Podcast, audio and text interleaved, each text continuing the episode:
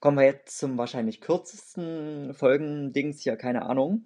Und zwar Nährwerteberechnung. Ja. Also da berechnet ihr, wie gesagt, die Nährwerte. Also ihr kriegt da eine Zahl vorgegeben mit, keine Ahnung, was weiß ich, 200 Gramm Kohlenhydrate und dann sind wir halt gucken, wie viel Energie ist das. Ja, 1 Gramm Kohlenhydrate sind 17 Kilojoule Energie. Ähm, 1 Gramm Fette sind 37 Kilojoule und 1 Gramm Eiweiß sind 17 Kilojoule, genau wie bei den Kohlenhydraten. Ende.